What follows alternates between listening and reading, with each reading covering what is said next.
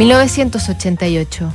En Chile, el 5 de octubre gana el no y pierde el sí en el plebiscito que determinaría si Augusto Pinochet seguía o no en el poder.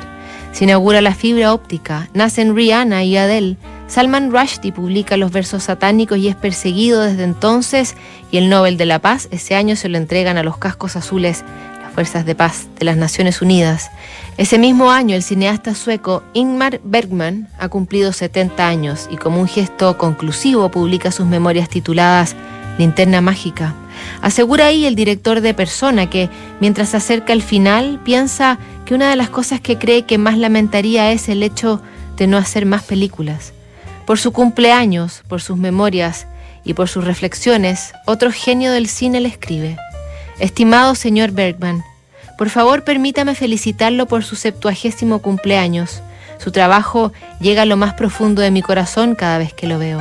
He aprendido mucho de sus obras y he sido alentado por ellas. Deseo que se encuentre en buena salud para crear más películas maravillosas para nosotros. En Japón había un gran artista llamado Tesai Tomioka, quien vivió en el período Meiji, al final del siglo XIX.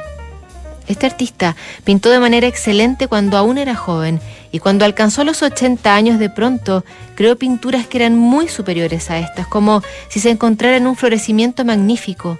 Cada vez que veo sus pinturas me doy cuenta de que un ser humano no es capaz de realmente crear buenas obras sino hasta que llega a los 80.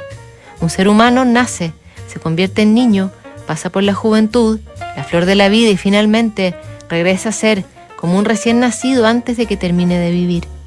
Esta es, en mi opinión, la forma más ideal de la vida. Creo que estará de acuerdo en que un ser humano se hace capaz de producir obras puras, sin restricciones, en los días de su segunda infancia. Ahora tengo 77 años y estoy convencido de que mi trabajo real apenas está empezando.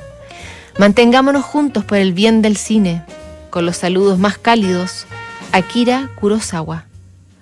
Si convenció no a Bergman, no hay más registro que la media docena de películas que realizó el director sueco tras cumplir 70 años.